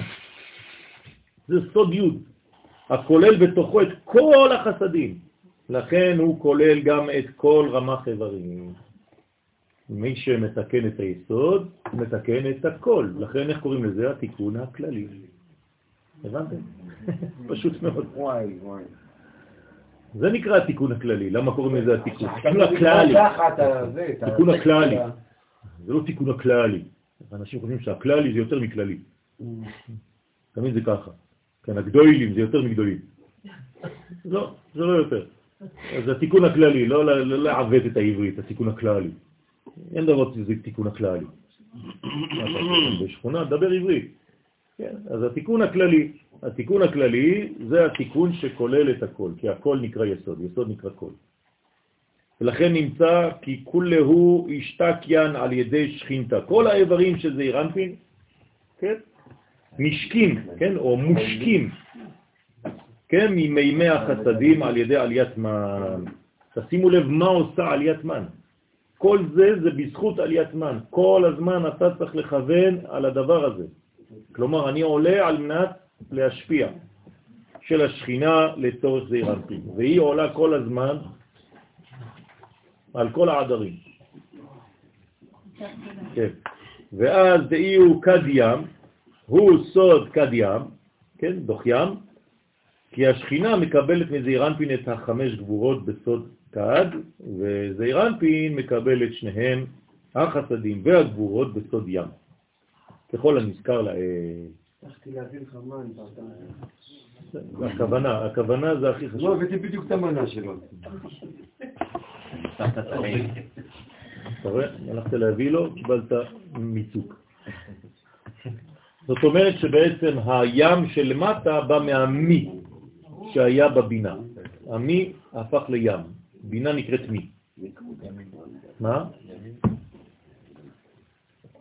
טוב, הוא מפרש עוד. כד ספרין דאורייתא, כמה ספרים יש בתנ"ך? 24. כן? כד ספרי תורה שיש בתנ"ך, תורה נביאים וכתובים יחד, יש 24 ספרים. ודאי אינון כד דאיתמלא מן ימה עילה דאורייתא. כולם מתמלאים, מקבלים את השפע שלהם ממה? מהים העליון של התורה. ודאי הוא הם סוד כ"ד שנתמלא מן ים העליון של התורה, דהיינו מיסוד דאבא. אז הים העליון נקרא יסוד דאבא. בסדר? זה נקרא הים העליון. מה זה? אה? מה זה? יסוד האבא, יסוד החוכמה. כלומר, התורה היא באה מהחוכמה, נכון? מהחוכמה היא יוצאת. כך אומר הזוהר, אורייתא מחוכמה. היא יצאה מהחוכמה. זאת אומרת שיש בה חוכמה, עכשיו מאיפה מהחוכמה? כל דבר שיוצא מכל מדרגה זה רק דרך היסוד שלו. אין, אין משהו אחר, זה היסוד שנותן למלכות של אותה מדרגה, שמשם זה יוצא. אתה לא יכול לקבל ממדרגה אחרת, כן? אי אפשר לקבל ישירות ממדרגה. זה חייב לעבור דרך היסוד. גם אם אתה אומר שאתה מקבל נגיד מחסד של החוכמה, בחסד עצמו יש יסוד. אי אפשר אחרת, בסדר? אז לכן זה יסוד דאבא. עכשיו, איפה מלובש יסוד דאבא? לא, ביסוד דאימה, נכון? המלובש ביסוד דאימה, אין דילוגים שם, חס ושלום, שהוא ים העליון, אז זה נקרא ים העליון. לכן, ים העליון זה החוכמה, היא מתלבשת, זה היסוד דאבא, מתלבשת ביסוד דאימה, שמשם יוצא סוד התורה שהוא זעיר אנפין. אוקיי? אז התורה זה זעיר אנפין. כלומר, מתן תורה בשבועות, מה אנחנו מקבלים? זעיר אנפין. מקבלים את הנולד מהזיווג של אבא ואימא. נכון? אז מה יש בלילה של שבועות? זיווג. זיווג, לכן התינוק נולד, אנחנו הולכים למקווה, נכון? בלילה של שבועות? בשביל מה המקווה הזה? תינוק תיקון. בשביל מה הולכים למקווה? כאילו בליל להכין? את עצמנו לסיבוב. נכון, זה כנסת ישראל. עכשיו יש זיווג גדול בין הקדוש ברוך הוא לבין כנסת ישראל. עכשיו ספרנו שבעה נקיים, שבע שבועות, עכשיו יש ייחוד. הולכים למקווה, יש ייחוד, מהייחוד הזה נולד מה? כל השיעורים של התורה שיהיו לך בשנה. כל התורה של השנה שלך. זאת אומרת שבאמת, באמת, באמת, לקבל את התורה, אתה חייב להגיע לרב שלך. אז למה? או התינוק עוד לא. מה? התינוק עוד לא נולד. הוא נולד מיד. בעולם העליון אין... אה, זמני. בסדר? זה- זה שם אין זמן, נכון? אין אין הפסק. אז זה מיד, זה באופן מיידי, ולכן אתם מיד עושים מאכלי חלב בשבועות. רגע, למעשה כל הלימוד שלנו עכשיו כרגע, זה מתוך הכוח של שבועות של שנה שעברה. לא, למה? של שנה שתבוא. אנחנו יונקים מהעתיד. עם ישראל יונק מהעתיד. אנחנו כבר עכשיו בשבועות. אז כמו שאמרת לנו, שנה טובה. השנה היא לא... כן. בסדר? זאת אומרת שאנחנו כבר מקבלים רטרואקטיבית משבועות שיבוא. איזה נתידה? יסוד דיון. מה? מיסוד הבא. נכון, זה נקרא סיני. משה, תורת, משה קיבל תורה מסיני, סיני זה זה. לא כתוב בסיני, מסיני, מהמדרגה הזאת שנקראת סיני.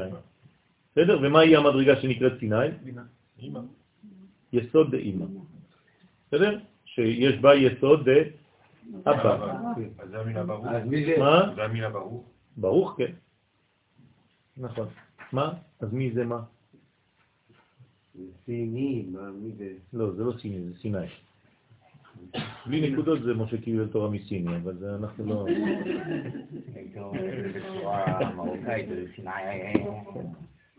הוא היה בטיבט כמו כל הישראלים שם, בנפאל או משהו. בסדר? אז זה, זה בעצם הבניין. לכן זה נקרא תורה, זה מתן תורה. תורה זה זעיר אנפין. אני מדבר על תורה שבכתב, הפשוטה. בתוך התורה עצמה יש אותיות גדולות, שזה רמז יותר ברור לבינה, ואותיות קטנות, צעירות, שזה יותר מלכות. אבל כל התורה כולה זה זעיר אנפין. עכשיו, אני לא מדבר על הטקסט של התורה, אני מדבר על החיות שבה. בסדר? החיות שבה. דרך אגב, השנה כנראה שלא יהיו טקסטים בלימוד. אני פשוט רק מדבר, עם שאלות ותשובות. כן, אני רוצה לשנות קצת את זה, נראה איך, תלוי, עוד לא איזה ילדים ייוולדו לנו. כן, בעזרת השם, הכל בסדר. דאיהי כלילא דחמשין אתוון דייחודא. דרך אגב, אה, שאלה בסוגריים. אני לא יודע אם זה טוב שאנחנו נשאר פה, כי זה, זה יותר מדי... אה, המוני.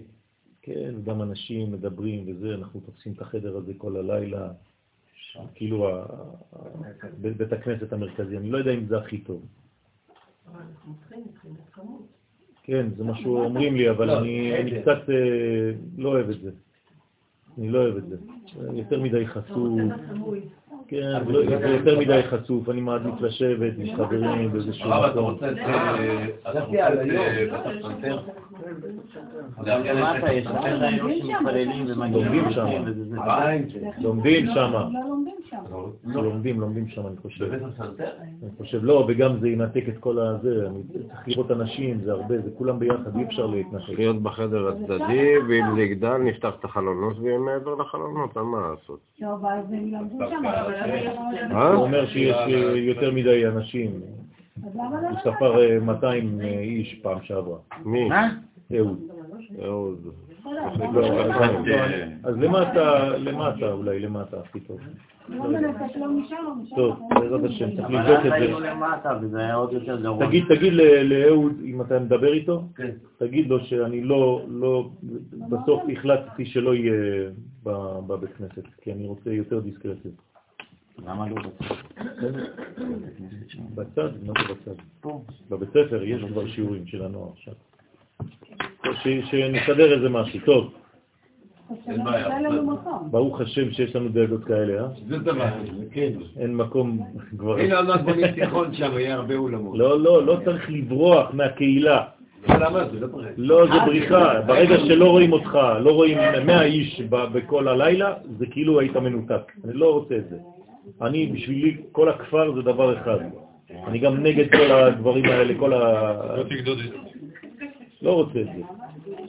אז שאימא היא כלולה מן 50 שערים. חוזרים לשיעור.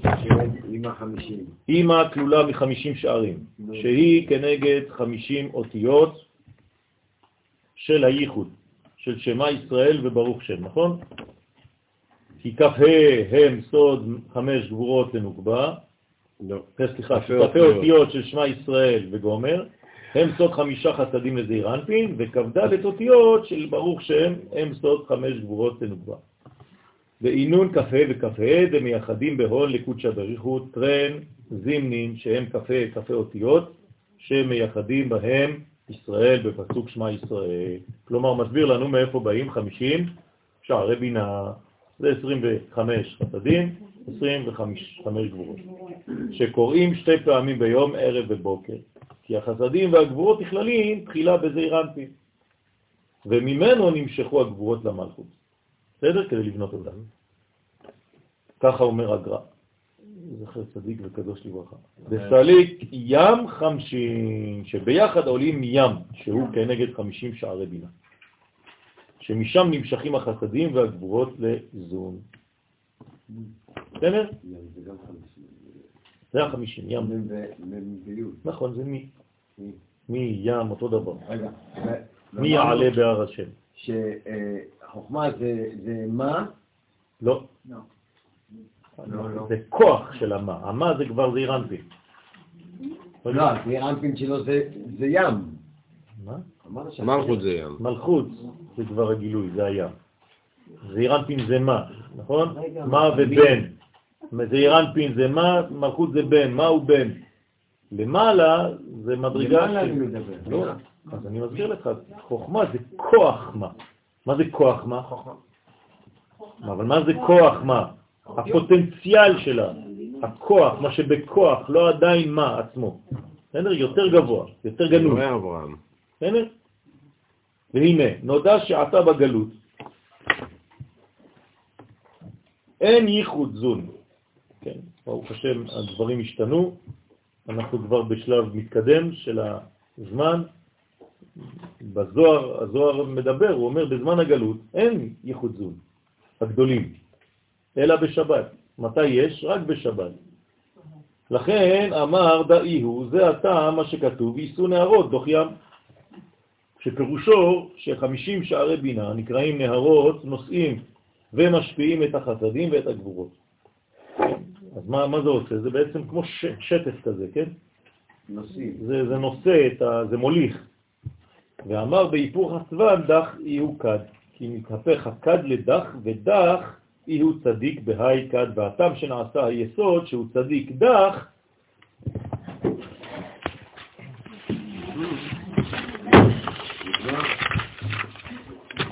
אף פעם לא נגמר.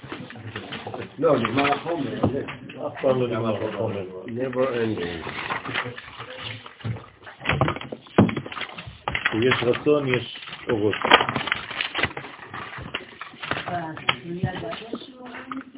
כן. הכל מלא בכל מקום. איזה בית מדרש? זה בית ספר. יש, כל הנוער, כן. אם הוא לא מצטרף אליו. לא, לא, הוא, מחכה לי. הוא מחכה לי. צריך להתקשר ל- ל- לזה הבוקר. איפה הוא? הוא הלך. טוב. אסנת, את יכולה לדאוג לזה? דברי עם אהוד? הכי דיסקרטי שיכול, שיכול להיות. או שמה או למטה, אני לא יודע, זה בלגן. אז אז- הבנתי.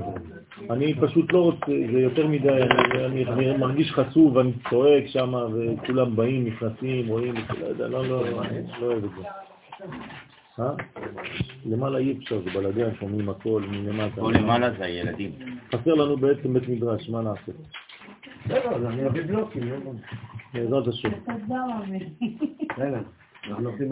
אנחנו הולכים. השם. טוב, אז במ- במקום כ"ד, כד, בגין דאי הוא תבירה בגלותה. עכשיו, למה קוראים לו דח? לפי שהוא דח ושבור בגלות. מי שבור בגלות? דח. יפה. מי זה זעיר אנפין? הקדוש ברוך הוא.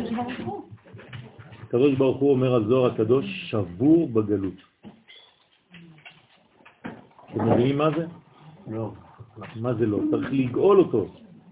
לא, לא, לא. הקדוש ברוך הוא צריך לגאול אותו, לא רק אותנו.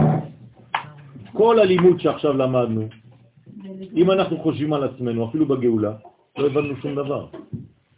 למה אני רוצה גאולה? כדי לש- להושיע את השם. אם, ה- אם הרצון שלנו היה כזה. אז היינו מזמן נגאלים כבר. אנחנו חושבים על עצמנו. זה אגואיסטי, הגאולה זה אגואיסטי, יאללה כבר שיבוא משיח, נמאס לי מ-1, 2, 3. זה לא ככה. כואב לי שהקדוש ברוך הוא עדיין לא בגילוי בעולם. זה לבקש גאולה. זה הצער שלי. אז לכן הוא שבור בגלות, לפי שהוא דח ושבור בגלות, לפי שבגלות אין ייחוד זון, ואינו מקבל את החסדים. זאת אומרת, זאת הדאגה שלי.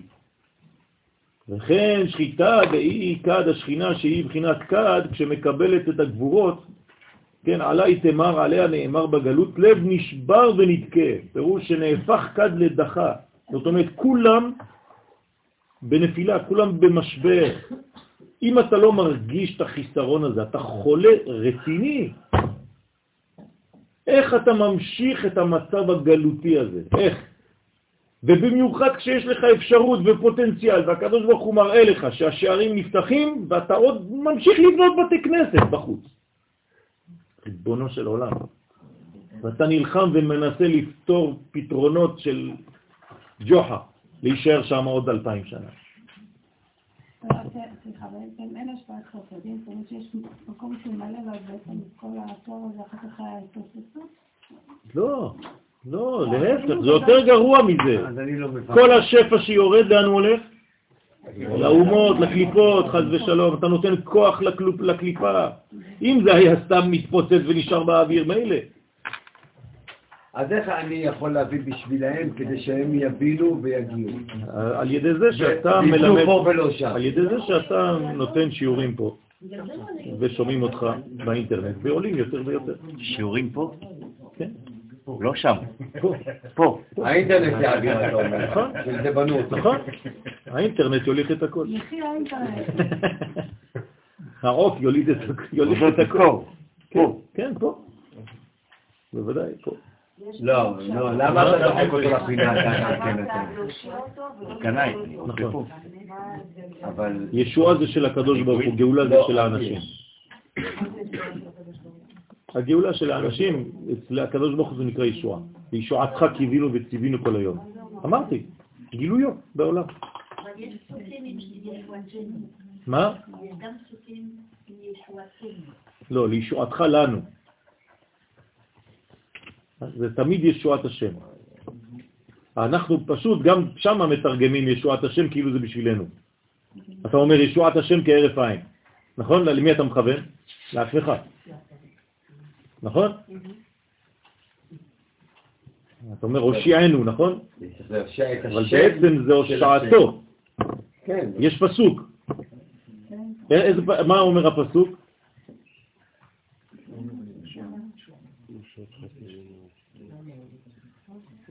לא אני רק נותן לכם את ההתחלה. עם ואלוהיו. עם ואלוהיו. אתה עושה לנו פינג פונג. לא, זה לא פינג פונג. זה טניס. זאת אומרת שהגאולה שלנו היא בעצם בשתי קומות, זה מה שאני רוצה לנסות להעביר לכם. הגאולה שלנו היא בשתי קומות, קומה עליונה שזה גילוי השם, וקומה תחתונה שזה עובר דרכנו. זהו, זה פשוט מאוד. יש לך זאת רחוק מישועתי, דברי שאלת. נכון, אבל זה, מי, מי, מי אומר את זה? את זה. כן, אבל מה, מי זה אסתר? זה המלכות, בסדר? נכון, אימא. מה זה אומר? שתי קומות. יפה. מה זאת אומרת שתי קומות? שאתה מושיע את הקדוש ברוך הוא דרך דרכך, דרך עם ישראל. זאת אומרת שהישועה האלוהית עוברת דרך הגאולה התחתונה. בסדר? אז לכן צריך לדאוג לזה, לשאוף לדבר הזה, לחשוב על זה. כשאתם מבקשים גאולה, תחשבו על, על גילוי השם בעולם, לא על זה שזה יסדר לכם את כל הדברים. זה, זה, זה, זה תוצאה מזה. כתוב אין המלך נושע ברוב חיים. כן, נכון. נכון. אין המלך נושע ברוב חיים, גיבור לא ינצל ברוב כוח. קודם הישועה ל- יש ירושלים של מעלה, ירושלים של מטה. נכון. לא. לא, ירושלים של מטה זה הגילוי. זאת אומרת, הירושלים של מטה זה הגילוי, כלומר התשוקה. נשבע הקדוש ברוך הוא שלא ייכנס לירושלים של מעלה עד... עד שמה? עד שלא ייכנס לירושלים של מטה. לא איך הקדוש? ברוך הוא, איך הקדוש ברוך הוא נכנס לירושלים של מטה? מה אתם צוחקים? 97. כן. מה אני, אתה חושב שאני אני- אני מדבר אה, באוויר? ברגע שהצנחנים נכנסים וחיילי צה"ל נכנסים למטה בירושלים, זה כניסתו של הקדוש ברוך הוא. הרי מי זה החיילים האלה? מה? זה רגלי השם. וביום ההוא יעמדו רגליו על הר הזיתים. אתם חושבים שאתם תראו רגליים? שנרחם. זה אנחנו. ברגע שאנחנו נעמוד על הר הזיתים, זה הרגלי השם. הבעיה היא שהוא פורק את זה על שתיים, שלוש דורות, אז אנחנו, קשה לנו. לתפוס את זה כמהלך. נכון, אז בגלל זה צריך להסתכל יותר בגדול. הבעיה זה לא שהוא פורס, זה שאנחנו לא מסתכלים נכון. טוב, אז כי במילת ונתקה יש בה אותיות דחה, כן? ולכן, ול, סליחה, ולב היא השכינה. כן, לב נשבר ונתקה, נכון? לב נשבר ונתקה, אלוהים לא תבזה. אתם זוכרים? הנה זה בא אחר כך. פירוש שנהפך כד לדקה, כי במילת ונתקה יש בה אותיות דקה, ולב היא השכינה, שהיא לב נשבר בגלות. עם כל זה, אלוהים לא תבזה. מה זה אומר? שאין היא מבוזה, חז ושלום, כי בכל תפילה מתפילות החול וביותר בשבתות ובימים טובים יש לה עלייה. אני הייתי מפרש את זה בצורה אחרת. זה, זה, זה פירוש אחד, אני הייתי מפרש את זה בצורה אחרת. לב נשבר ונתקה, כן, לעניות דעתי, אלוהים לא תבזה, כלומר אל תבוז לאלוהים. למה? כי בגלות אין אלוהים. כל הדר בחוץ על הארץ כאילו אין לו אלוהים. זאת אומרת, אתה מבזה עכשיו את השם אלוהים. בעצם היותך שם. בעצם היותך שם. אתה יוצר את המצב הזה. אז רק אם אתה חוזר לארץ ישראל, אתה בעצם מגלה חדש את האלוהים. שם יש לך רק הוויה. אז אומרים לך, תיזהר, אלוהים לא תבזה. אתה נמצא בגלות ואתה מבזה את שם אלוהים. אתה לא גלה את השם. הטבעיות שלך. זה חילול השם הגדול. השם, ה' שימן. בסדר, אז יש לכם פה שני פירושים, לעניות דעתי, כן. מה? עוד יותר גדול שאתה צריך איתך אנשים. לשם. כן. מחזיק אותם, לא סוחר. מחזיק אותם שם. ואמר עוד, צדיק יהודך, היסוד הוא דח בסוד דוחיים. היינו במאיה דאורייתא כשחסרים לו מימי התורה, שהם החסדים לזעיר אנפין, הנקרא תורה.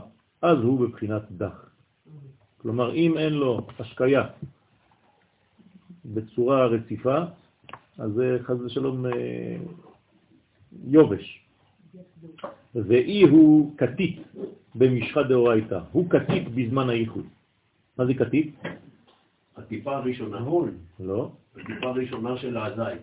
לא. כתית, כתוב כתית למאור. לא, כתית זה פשוט לכתוש.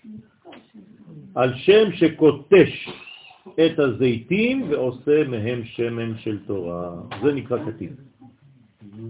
בסדר? רוצה לומר שהוא מוציא את טיפת השמן, שהיא טיפת הייחוד, מהמוח של זעיר אנפין, שהוא סוד התורה שבכתב. תשימו לב לאן זה עולה, כן?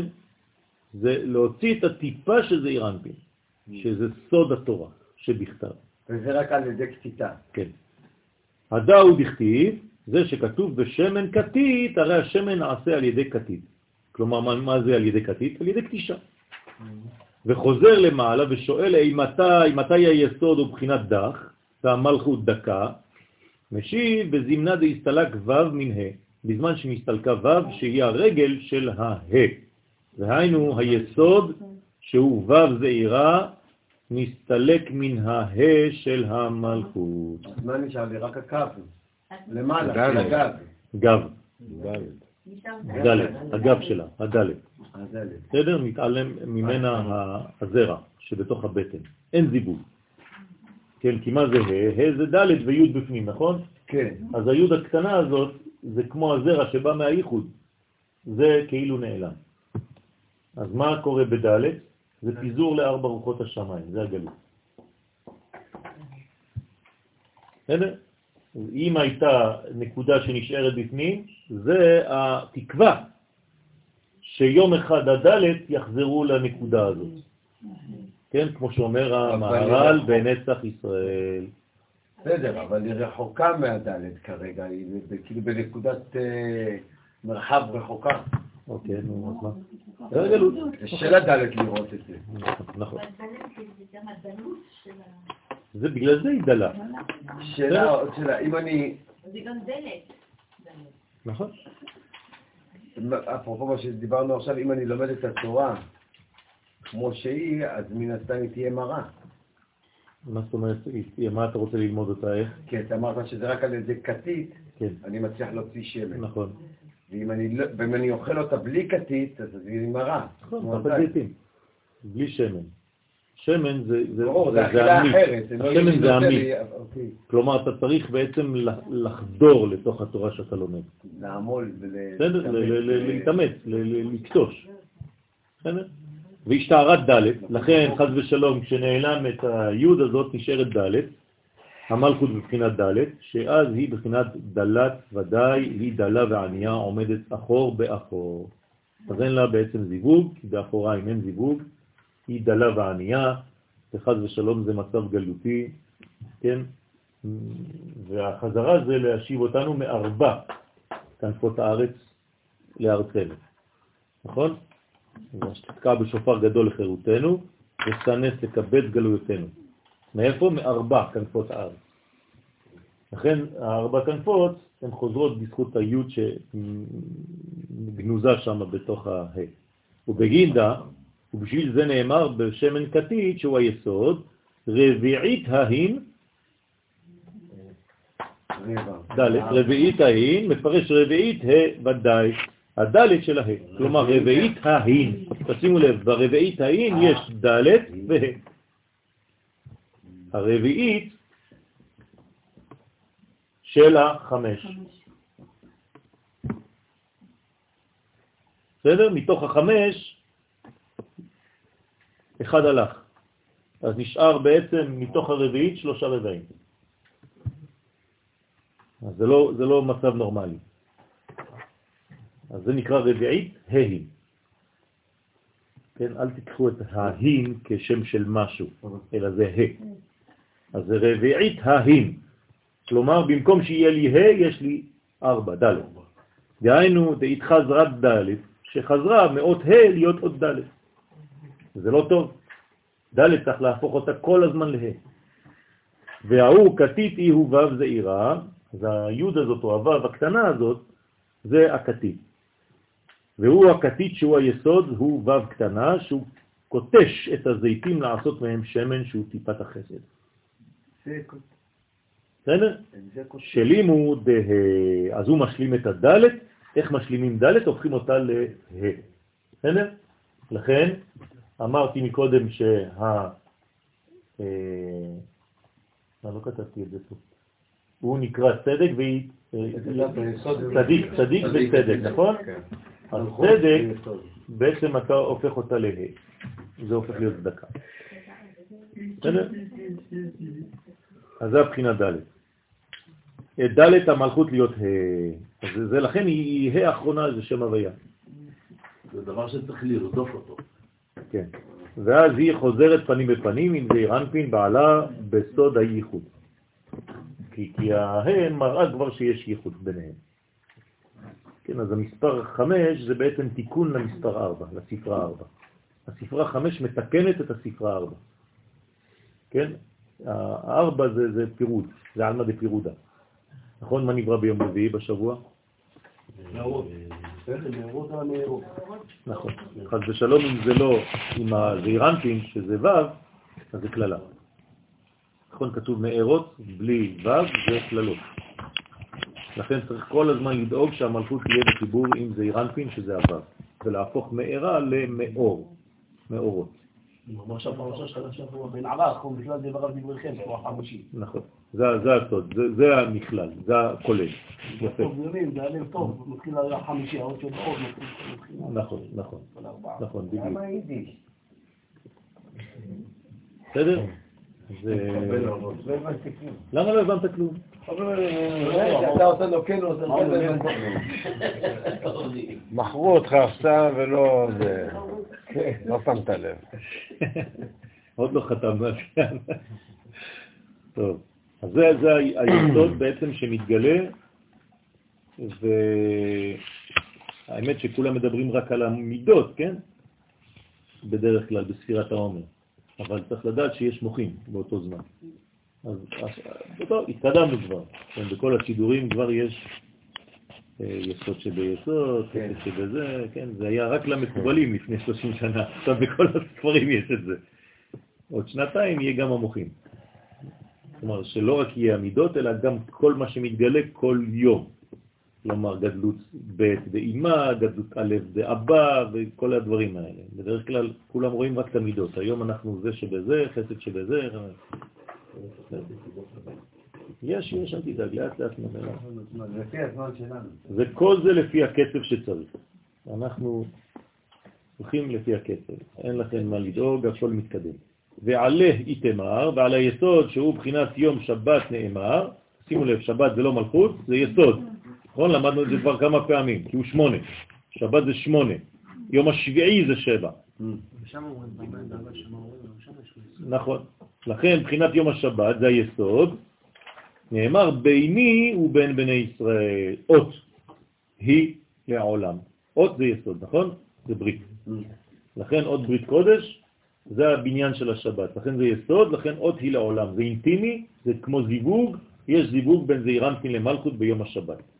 כי היסוד הוא אות ברית, מה שכתב היא, למה לא הוא? הרי היסוד הוא זכר. אז היה צריך לומר אות הוא ביני ובין בני ישראל. למה היא בנקבה? כי הוא חושב רק עליה.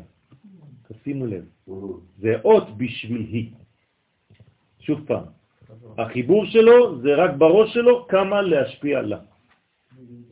ולכן מה שכתב היא, אות ה' ודאי, רומזת על אות ה' ודאי, אבל זה הוא. כן, אבל הוא כבר חושב על ה', ולכן הוא הפך את הדלת לה', בזכות זה שהוא נכנס ונתן לה, השפיע בתוכה. דהיינו שער על ידי אות ו', דיסוד, נשלמת המלכות לאות ה', למרות שהיא הייתה בהתחלה אות ד'. כלומר, צריך להפוך את האישה מד' לה', מן הפיצול או מן הדין לאחדות. זה המקווה שלה, זה סוד המקווה. המקווה שלה בעצם של האישה, כשהיא נכנסת למקווה היא ד', כשהיא יוצאת מהמקווה היא כבר מסוגלת לקבל את החיבור עם זעיר. בסדר? אז זה הופך אותה לה.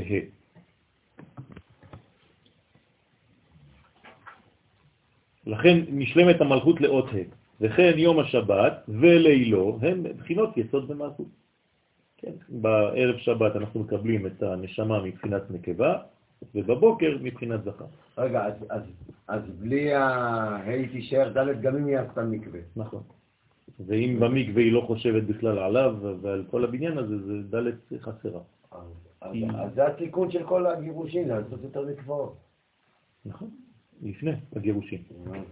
המקווה זה דבר שמחבר, אבל בתוכן לא, היא לא יכולה כאילו לבוא אליו לפני המקווה. צריך להבין עוד פעם, מקווה זה לא סתם איזה אקט שנכנסים למים ברור, עם כל הכוונות ועם כל ה... זאת אומרת, זה גם, נכון שגם אם הוא לא עשה כוונות עולה לו, גם אם היא נפלה לתוך המים, בלי כוונה, זרקו אותה. כן? זה מקווה. אבל בכל זאת, הכוונה מוסיפה את העניין הזה, כמה אתה בנוי לחיבור המחודש, וכמה לא. הכל נמצא בלב שלנו ובראש שלנו. זהו. לכן אסור לחשוב על אישה אחרת או על גבר אחר בזמן הייחוד, ועל דברים חיצוניים, וזה זה הרבה הרבה דברים. ובגינדה התקריית ה' על שמה, ובשביל זה המלכות נקראת ה' על שם היסוד. אתם, אתם מבינים? כלומר, היא נקראת על שמו, והוא נקרא על שמה. כלומר, הוא הופך להיות היא. מעניין. לכן עוד היא. והיינו, כשהיא מתחברת עם היסוד בשבת, וזה שכתוב יום השישי. למה השישי עכשיו אתם מבינים? השישי, כלומר ה', שהפכה להיות ה' בזכות השישי, הו'. אז זה נקרא יום השישי. לא רק מה שאנחנו מכירים ממסכת שבת פ"ח, שבזכות הו' בסיוון, יום השישי בסיוון של מתן תורה, אז ויחולו השמיים והארץ. נכון, אבל פה יש חידוש של הזוהר. מתי זה השישי? כשהם מתחברת לשישי. אבל השישי היה קרה לפני מתן תורה. מה? השישי היה לפני מתן תורה. לא, השישי הוא לא מעניין אותי כל עוד והוא לא לא פועל. השישי שאתה מדבר עליו כרגע, הה' והשש. עוד פעם, שום דבר לא מעניין אותי כל עוד וזה לא קורה משהו איתם. אתה נביא. עכשיו, גילית את הנבואה? עוד לא. יפה, אז זה לא מעניין אותי. שאתה נביא בפוטנציאל. זה טוב לדעת, אבל זה לא מספיק. אז נכון שהוא קיים, אבל הוא עוד לא פעל. ביום השישי, מה קרה? זיווג. ברגע שיש זיווג בין ה' לשישי, יש מתן תורה. כלומר, מה זה מתן תורה? תולדה של הזיווג. בסדר? מה הוא מעביר לה? זרע. כן, מה הוא מעביר לה? איזה זרע? 22 אותיות. כ"ב אותיות של התורה. בסדר, זה הזרע. לכן יום ה' דשישי, כי שישי הוא היסוד, נקרא שש, נכון? כן. כי הוא ספירה שישית. מה זה בגדי שש בעברית?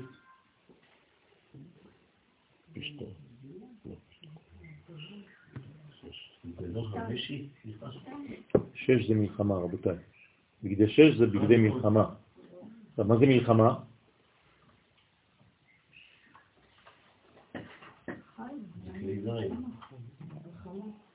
מה? יפה. הלחמה. להלחים. למה אישה נקראת לחם? כי אתה מלחים את עצמך בה, זה נקרא את הלחם אשר הוא אוכל. לא בגלל שאתה אוכל אותה.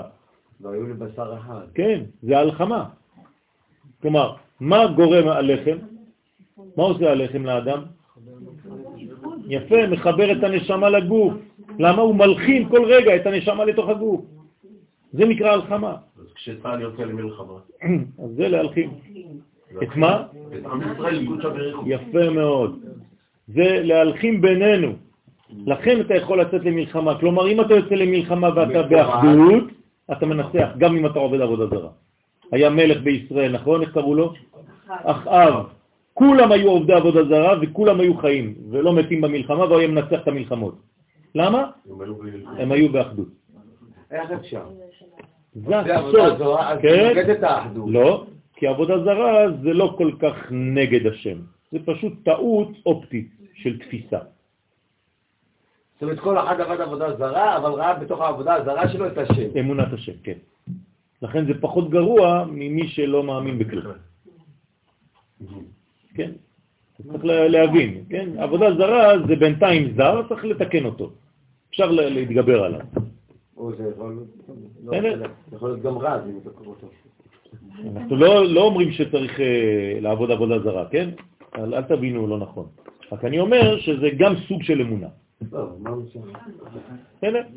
כי הוא ספירה שישית שמחבר אליו את המלכות שהיא אות ה' של השישי.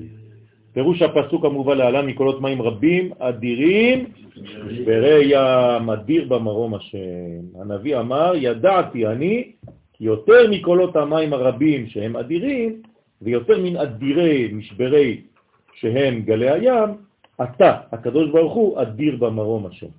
וידך תקיפה על כל האומות, כך אומר רש"י. וזה כמובן פותח לנו ערוץ לשבוע הבא. תודה רבה.